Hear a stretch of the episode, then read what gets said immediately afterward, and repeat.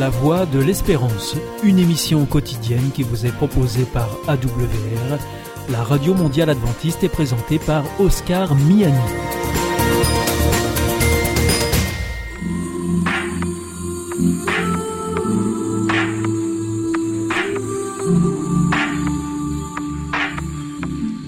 L'instant Bible. La Bible à la portée de tous. Avec la pasteur Élise Lazarus et le pasteur Gétro Camille, présenté par Nafi Bonine. Bonjour à toutes les personnes qui nous suivent, j'espère que vous allez bien, que vous avez passé une très très très bonne semaine. Et on va aujourd'hui aborder un sujet, la création. Sujet très sérieux qu'on va aborder avec Élise. Élise, comment vas-tu? Ben écoute, je vais très bien, je suis très contente d'être là avec vous tous. Super, j'ai trop, comment vas-tu? En pleine forme, c'est un vrai plaisir que d'être avec toi et avec Élise. Super, super, super. Est-ce que ça vous parle de la création euh, Pourquoi est-ce que Dieu a créé euh, l'univers, euh, les galaxies Tout le monde se pose la question justement derrière ça. Est-ce qu'il y a un Dieu derrière tout ça déjà? Est-ce que pour vous, que ça signifie-t-il? Je pense qu'il y a un début de, comment on pourrait dire, de réponse. Élie, je vais te demander si tu peux nous lire Genèse 1, versets 1 à 4, s'il te plaît. Oui, bien sûr. Au commencement, Dieu crée le ciel et la terre. La terre est comme un grand vide. Elle est dans la nuit. Une eau profonde la recouvre. Le souffle de Dieu se tient au-dessus de l'eau. Dieu dit que la lumière brille, et la lumière se met à briller. Dieu voit que la lumière est une bonne chose. Alors, il sépare la lumière et l'obscurité. Merci. Donc il y a déjà un bon début euh, de réponse. Et on sait que le chrétien croit en la création euh, en six jours, si, je ne me trompe pas, et un repos le septième jour. Alors, dans le monde chrétien, il y a euh, toute une variété de gens qui croient en Dieu, qui mhm. croient en Dieu créateur, et puis il y en a qui pensent que tout s'est passé du point de vue technique, euh, comme c'est marqué dans la Bible. C'est-à-dire que tout ce qui est marqué doit être pris au niveau littéral. D'accord. Il y en a d'autres qui pensent que ce sont plutôt des images comme des, des, métaphores, quoi. Et puis, mais ils pensent quand même qu'il y a quelqu'un qui a fait tout ça. Pour ma part, je m'intéresse plus à la question de savoir pourquoi est-ce que Dieu a fait tout cela. Belle question. Euh, le comment m'échappe complètement. Je suis euh, assez euh, curieux d'ailleurs de découvrir tout cela un jour. Mais euh, le comment, j'aurais pas de réponse absolue maintenant, mais le pourquoi, je crois qu'il y a quelques pistes intéressantes. D'accord. Et Élise, qu'en penses-tu? Pourquoi Dieu a créé et pourquoi il l'aurait pas fait? Pourquoi il n'aurait pas créé l'univers? Alors pourquoi il l'aurait pas créé? Il y a plein de raisons. Hein, après tout, je sais pas, moi, euh, tu aimes bien la cuisine, Nafi Ah, j'aime beaucoup. C'est ça, hein Et en plus, tu cuisines très bien. Merci. J'aime bien, je cuisine moins bien, mais j'essaye. J'ai beau aimer faire des gâteaux, j'ai pas obligation de faire un gâteau. Si je choisis de le faire, ça peut être parce que j'ai du monde qui vient à la maison, ou bien tout simplement parce que ça me fait plaisir d'être dans, dans cette préparation, de, ça me fait du bien de le faire. Et puis parce que c'est bon le gâteau. C'est très bon. Mais du coup, je fais le lien avec Dieu. D'accord, oui, c'est ça. Dieu, il n'était pas obligé, il n'avait pas obligation de créer le monde. Je ne suis pas dans sa tête, je n'ai pas de réponse absolue de pourquoi il l'aurait fait ou pas fait. Hmm. Mais j'ai une conviction intime. C'est qu'il l'a fait parce que, au fond de lui, intrinsèquement, alors c'est un gros mot pour dire, ça fait partie de tout son être. Hein. C'est vraiment, c'est inscrit en lui il est créateur. C'est-à-dire, il n'y a rien qui peut le rendre plus heureux que de créer des, êtres vivants, des, un, lieu, quelque chose de beau, de bon, et où il va y avoir du bonheur à être en relation. Eh bien, j'ai mon aîné qui vient de faire un tout petit code, un programme de, de jeu de dés 421. Et il est super content, il a passé des heures et des heures à faire son jeu de dés programmé par informatique, et puis... Euh, peut pas s'empêcher d'en parler partout.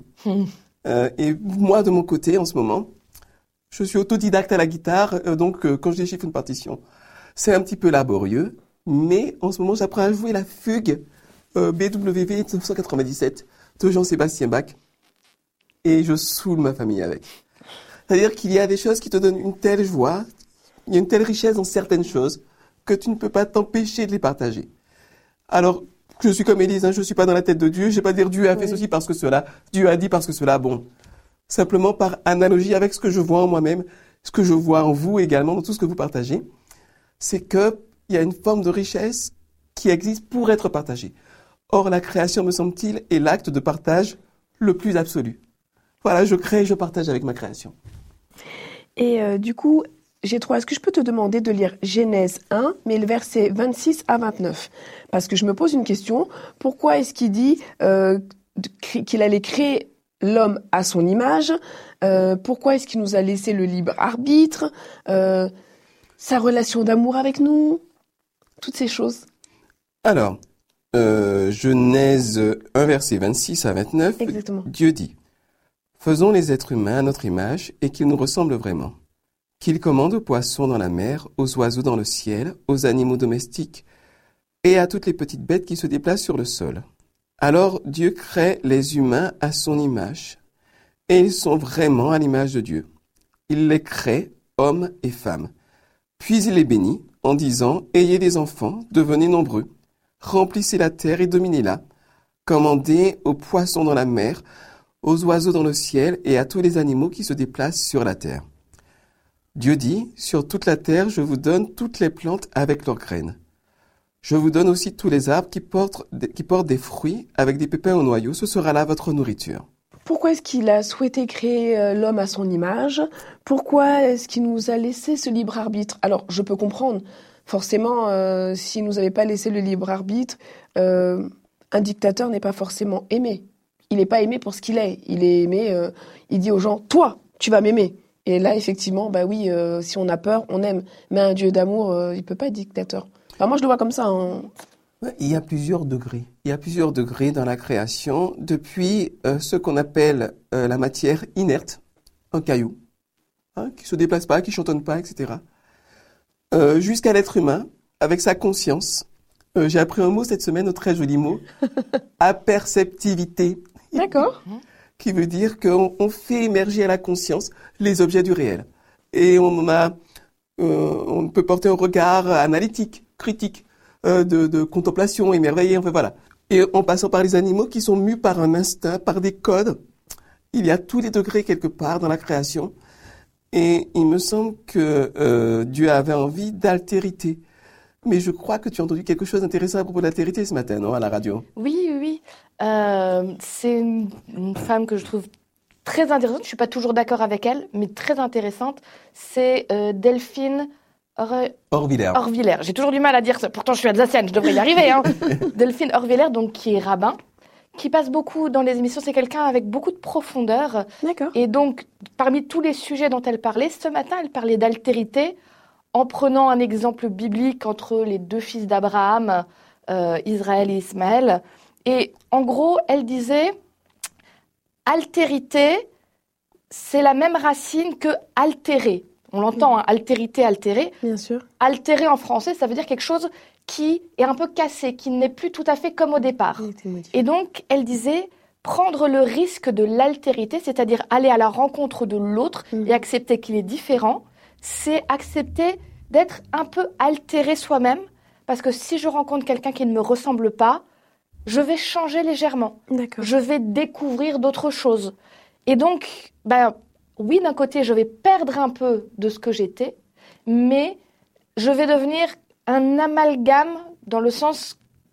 euh, un amalgame, c'est un métal et on rajoute d'autres bouts de métaux dedans. Voilà, comme un Donc, alliage. quoi, Comme un hein. alliage. Ah. Donc, un- je deviens un amalgame de qui je suis moi et je reste moi, mais où je rajoute dedans un peu de toutes ces altérités que je rencontre et qui font de moi quelqu'un de plus riche. Je pense que quand Dieu crée, il est en recherche aussi d'altérité. Et pour rendre ça plus simple, j'ai un exemple qui parlera peut-être pas à tout le monde, mais un peu plus aux jeunes. Il y a un jeu que je trouve très rigolo à petite dose qui s'appelle les Sims. Ah oui. Ah, C'est connu. On crée une maison, on ça peut a choisir ce qu'on achète. Pendant longtemps, ma femme jouait aux Sims, elle s'occupait plus de moi. Ça- Mais ne le dites à personne, c'est un secret. Mais peut-être qu'elle t'avait mis dans le jeu. Ah, mais j'étais dans le jeu, elle me faisait de bons petits plats. En fait, dans le Eh jeu, ben. j'étais traité comme un roi. Les Sims ont toujours très bien marché, mais les ventes de Sims ont explosé à partir du moment où les, les tout premiers Sims, c'était vraiment le petit personnage ou les petits personnages qu'on avait ne bougeaient et ne faisaient que exactement ce qu'on leur disait. Sinon, ils restaient presque sur place. Et au fur et à mesure que les jeux se sont améliorés, il y a eu plein de possibilités où, si vous touchez pas à votre Sims, il commence à faire des choses tout seul, qu'il a envie de faire. Et parfois des choses étonnantes. Et le jeu est devenu beaucoup plus intéressant parce qu'il y a un élément de surprise. Mhm. On n'est plus juste un dictateur qui dit mange, bois, fais dodo, va parler à un tel, tu es amoureux de cette personne-là. Ça reste rigolo aussi un peu hein, dans les Sims de, de se la jouer tout puissant, c'est moi qui décide de ta vie. Mais à partir du moment où il y a une altérité, donc l'autre commence à devenir indépendant et faire ses propres choix, Mhm. c'est plus intéressant. C'est un jeu, c'est même pas des personnages réels, mais imaginez dans la réalité. Quel intérêt aurait eu Dieu de faire des petits robots à qui il dit lève-toi, va manger, va faire dodo, rencontre telle personne Il n'y a pas d'intérêt profond. Non. Dieu voulait des vis-à-vis. C'est pour ça qu'il dit à son image. Pas qu'on est exactement comme lui, mais c'est plus facile pour moi d'être en vis-à-vis avec Gétro ou avec toi, Mhm. qui me ressemblait, qu'avec euh, un arbre ou une fleur, parce que j'ai pas de moyen de communication avec.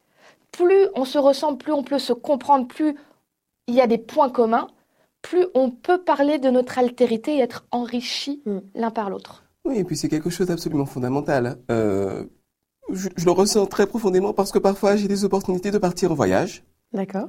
et souvent je les refuse si ma femme ne peut pas venir. Parce que il y a ce besoin d'être là, de partager, d'être à deux, de regarder ensemble dans la même direction où il y a un panorama fantastique avec un lac et le soleil qui se miroite dedans. Mais si tu es tout seul, alors regardez, c'est beau, c'est bien, mais quand, quand tu es deux ou trois ou quatre, c'est encore mieux. Alors j'ai Il y trouvé. a une richesse dans le partage. Et je crois que c'est pour ça que Dieu a créé. Exactement. Et tu, tu as devancé euh, ma question d'après qui disait Est-il possible de vivre une relation d'amour sans prendre de risques? Alors, euh, j'aime j'aime beaucoup cette citation de, de Delphine Orviller euh, qui dit que finalement, l'altérité, c'est un risque, mais c'est un risque indispensable pour générer de la richesse et pour générer de la profondeur. On n'est jamais plus blessé que par les gens qui vous sont proches et que par les gens qui, vous- qui- que vous aimez. Mais en même temps, si vous vous protégez de toute forme de blessures potentielles, Mhm. eh bien, vous euh, rendez tout à fait impossible la relation et vous perdez énormément. Euh, Oui, ma femme pourrait me tromper, ou je pourrais tromper ma femme, ou mes enfants pourraient me trahir, ou me voler, ou, ou faire n'importe quoi, ou ruiner la réputation de la famille. Le seul moyen d'éviter ces risques-là, c'est de ne pas se marier, de ne pas avoir d'enfants. Le seul moyen d'éviter les coups de poignard dans le dos, c'est de ne pas avoir d'amis, de n'avoir que des ennemis. L'amour, par nature, dirais-je, est quelque chose qui ne se force pas. S'il y a une chose qui ne se force pas, par nature même, c'est l'amour. Est-ce que tu es en train de me dire que la peur n'évite pas le danger? La peur n'évite pas le danger, mais souvent la peur va te précipiter dans le danger. Parce que finalement, la manière dont tu perçois la relation, si tu la perçois plus en termes de danger, de problèmes potentiels qu'en termes de richesse et en termes d'épanouissement, tu vas être dans ce qu'on appelle les prophéties autoréalisatrices. Et donc, si j'ai peur que mes enfants euh, changent de valeur, je vais les conditionner, je vais les leur bourrer le crâne avec mes valeurs, un conditionnement ultra religieux, je sais pas quoi. Le résultat, dès qu'ils pourront, ils vont tourner le dos et ils vont prendre des valeurs complètement opposées parce que je me serais comporté de manière complètement irrationnelle et irrespectueuse de leur liberté. Donc, euh, je crois que Dieu, quand il crée l'être humain, il prend un risque parce qu'il le crée libre. Et c'est un risque qu'il prend euh, fondamentalement parce qu'il souhaite une relation, peut-être avec un élément de surprise. Ça, c'est de la spéculation de ma part. Mais par amour, ça, c'est une certitude. D'accord. Élise, est-ce que je peux te demander de lire Ézéchiel 28, versets 12 à 19 C'est par rapport à la liberté que Dieu nous a donnée. Est-ce qu'il sanctionne Est-ce qu'il sanctionne pas? Pourquoi est-ce qu'il sanctionne? Pourquoi est-ce qu'il sanctionnerait pas? Toi, l'homme, chante un chant de deuil sur le roi de Tyr. Tu lui diras Voici les paroles du Seigneur Dieu. Tu as été un modèle de perfection. Tu étais rempli de sagesse et d'une beauté parfaite. Tu vivais en Éden, le jardin de Dieu, couvert de pierres précieuses, rubis, topazes diamants, chrysolites, cornalines et jaspes, saphirs, grenats et émeraudes. Tu portais toutes sortes de bijoux en or, préparés le jour où tu as été créé. Je t'avais choisi comme chérubin protecteur aux ailes étendues. Tu vivais sur ma montagne sainte, tu te promenais au milieu des pierres de feu. Tu t'es conduit parfaitement depuis le jour où tu as été créé jusqu'au jour où le mal est apparu chez toi. C'est quand même bizarre parce que Dieu nous a donné l'entière liberté, tellement de liberté. c'était, c'est, je pense, inconditionnel. Aujourd'hui, il a eu un ange qui l'a accompagné, à qui il a donné toute chose. Il a eu tellement de liberté que ça s'est presque retourné contre Dieu. Enfin, presque. Ça s'est retourné contre Dieu. Qu'est-ce que vous pensez de ça?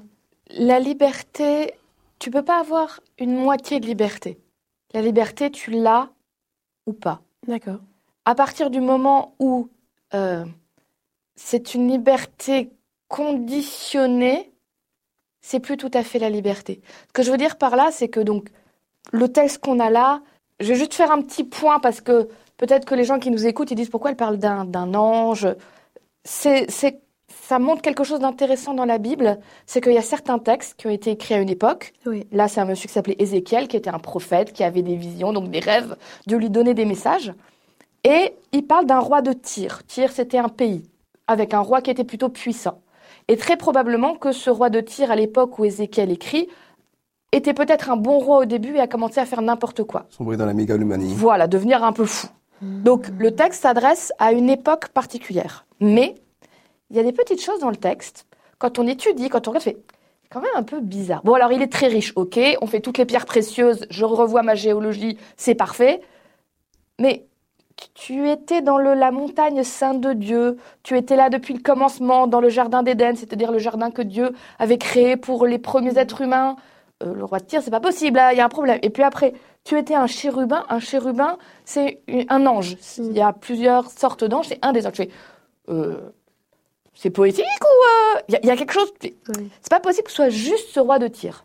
Donc en étudiant, en regardant avec d'autres textes, des gens qui lisaient beaucoup la Bible dit ah mais oui, ce texte-là, il parle aussi de quelque chose qui s'est passé bien avant le roi de Tyr, de cet ange qui s'appelait Lucifer, donc le porteur de lumière, qui était tout proche de Dieu, c'était presque son second, c'était un ange très important, et qui à un moment a pété un plomb il a pris la grosse et, tête. il a pris la grosse tête et a commencé à se dire mais euh, Dieu il fait plein de trucs, mais moi je pourrais faire aussi bien que Dieu. Il n'y a pas de raison, je pourrais être Dieu à la place de Dieu.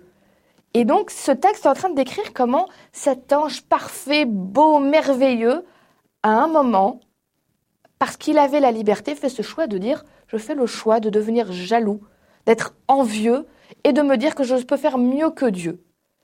Et là, le mal, quelque part, né en lui. Pas que le mal n'existait pas avant. La possibilité du mal a toujours existé puisque Dieu laisse la liberté. Mais là, ça s'incarne quelque part. Un être commence à agir Hmm. en accord avec le mal. Et ça va avoir des conséquences terribles parce qu'il va, j'ai envie de dire, en contaminer d'autres. Il va réussir à les convaincre de sa façon de voir en disant Dieu vous aime pas vraiment. Dieu fait des lois trop dures. Euh, Dieu dit qu'il est amour, mais En fait, il veut vous empêcher d'atteindre votre plein potentiel. Et donc ce texte, il est important parce qu'il dit le mal, c'est pas juste chez nous, sur notre terre. C'est quelque chose, c'est un concept qui est là parce que si on l'enlève, il n'y a plus de liberté. Mais le mal n'est jamais en Dieu. Il n'y a rien de mal chez Dieu. Mais alors du coup, je reviens, tu m'as dit quelque chose qui est très très intéressant pour moi. Euh, déjà de ange de lumière, il tombe à ange des ténèbres. Ça c'est... c'est Mais surtout... Alors, on ne dit jamais ange des ténèbres, il me semble, dans la Bible. D'accord. Les titres qu'on peut lui donner, c'est père du mensonge, Père du mensonge, donc de Ange de Accusateur lumière. accusateur des Et frères. voilà. accusateur et, et, et le père du mensonge. Oui, parce qu'on peut pas mettre ange derrière une personne pareille aujourd'hui. Mais comment il a fait pour contaminer autant de monde avec lui?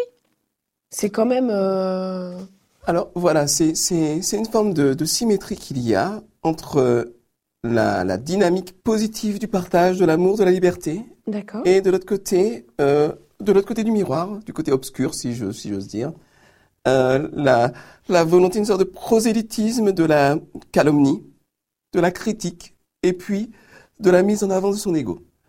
Et euh, à partir du moment où tu prends quelque part son ego, tu as beaucoup de puissance et beaucoup de pouvoir sur lui. Par exemple, beaucoup de terroristes qui se font exploser euh, dans, dans, dans, parmi dans les foules, etc. Ce sont euh, pour pas mal d'entre eux des petits délinquants, des petites frappes qui ont une vie misérable, euh, qui vivaient de trafic, qui se droguaient, qui fumaient, qui se prostituaient, enfin, des gens qui n'étaient pas des modèles de vertu.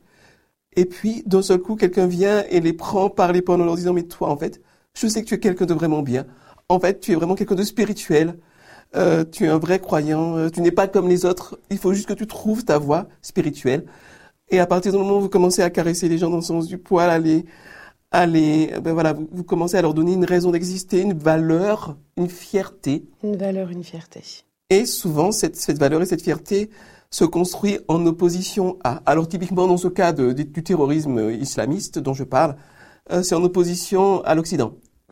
Ou bien là, par exemple, euh, ben, puis la guerre en Ukraine qu'il y a en ce moment, euh, Vladimir Poutine fédère euh, en opposition à l'Occident, voilà, en se victimisant et en disant c'est l'Occident qui est la cause de tout ça, en assumant aucune de ses responsabilités, en disant voilà c'est la faute des, des Occidentaux, ils veulent nous éliminer, ils veulent nous humilier, etc. Et puis Xi Jinping, le président chinois, est dans la même dynamique parce qu'il veut diminuer le pouvoir de l'Occident.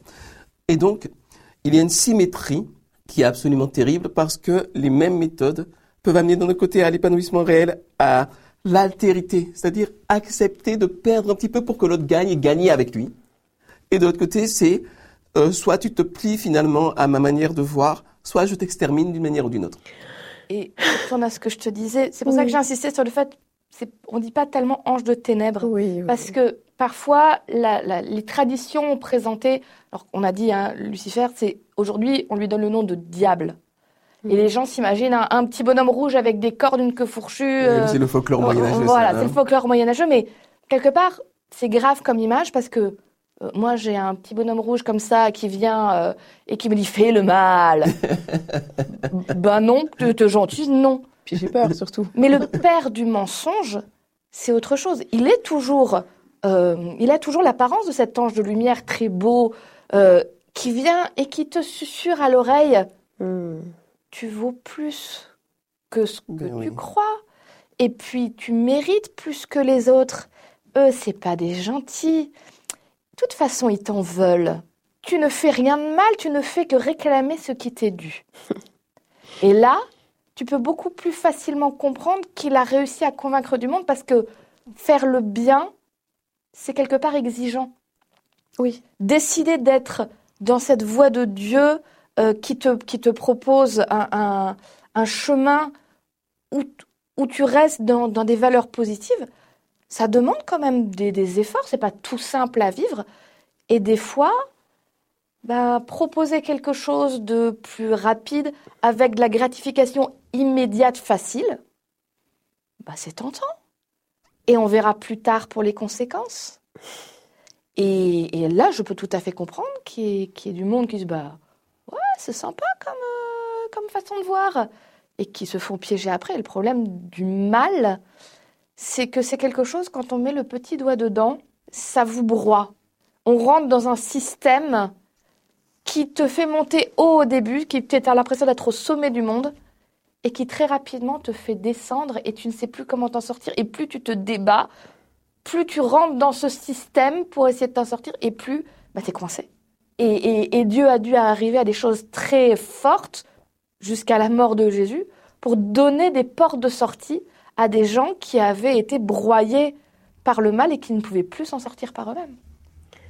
Alors, est-ce qu'on pourrait dire que les motivations de Dieu sont euh, j'ai créé un peuple, j'aime ce peuple, et il y a quelqu'un qui m'a dit il n'y a pas longtemps que si il y a un créateur, mais ce créateur, il a toujours le mode d'emploi. Et Dieu, quand il nous a créés, il a créé avec le mode d'emploi. Donc il savait qu'il allait y avoir des personnes qui allaient être bien, et il savait qu'il y avait des personnes qui allaient devoir faire un peu plus d'efforts. Mais il a donné le mode d'emploi, et euh, après, euh, avec ce libre arbitre, est-ce qu'on peut se dire que voilà, c'est à nous de décider si on veut euh, avancer avec lui ou pas, et qu'il nous a donné toutes les techniques pour pouvoir y arriver. Voilà, ce qui est génial avec Dieu, c'est que euh, vous pouvez vous planter, vous pouvez mettre le petit doigt dans le mal, vous pouvez monter, descendre, vous casser la figure, mais à un moment donné, Dieu continue, lui, à parler à votre conscience, à parler à votre cœur, que ce soit au travers de la nature, au travers de nos textes, au travers de rabbins, au travers de nos petits enfants, euh, même au travers d'un événement quelconque. Et il y a toujours possibilité de se dire, euh, ce que Dieu fait, en prenant ce risque avec moi, je peux le faire également avec les autres et changer dès lors complètement la dynamique relationnelle dans laquelle je suis, sortir du système où on ramène tout à soi, où on se justifie, où on se glorifie en salissant les autres. Hein, c'est une spécialité ça. Parfois, les gens se mettent ensemble, se mettent à critiquer les uns les autres, se sentent mieux comme ça, voilà. On se place au-dessus des autres. Dieu, lui, a fait exactement le contraire, ça a été dit avec Jésus. Plutôt que de se mettre au-dessus des autres, il est venu à notre niveau, il s'est même mis en dessous. En dessous. Pour pouvoir nous porter, nous élever. Et ça montre vraiment que son, son amour, c'est un amour qui n'est pas un amour de, de, de mots. C'est pas, c'est pas du blabla. C'est, c'est du concret, c'est du tangible. Et c'est un exemple fantastique pour nous.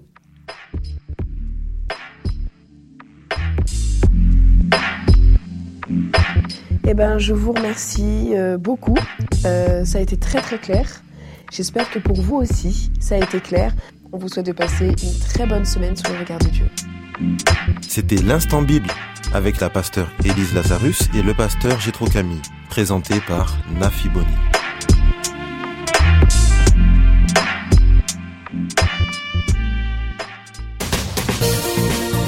Notre émission est maintenant terminée. C'était la Radio Mondiale Adventiste, la voix de l'espérance.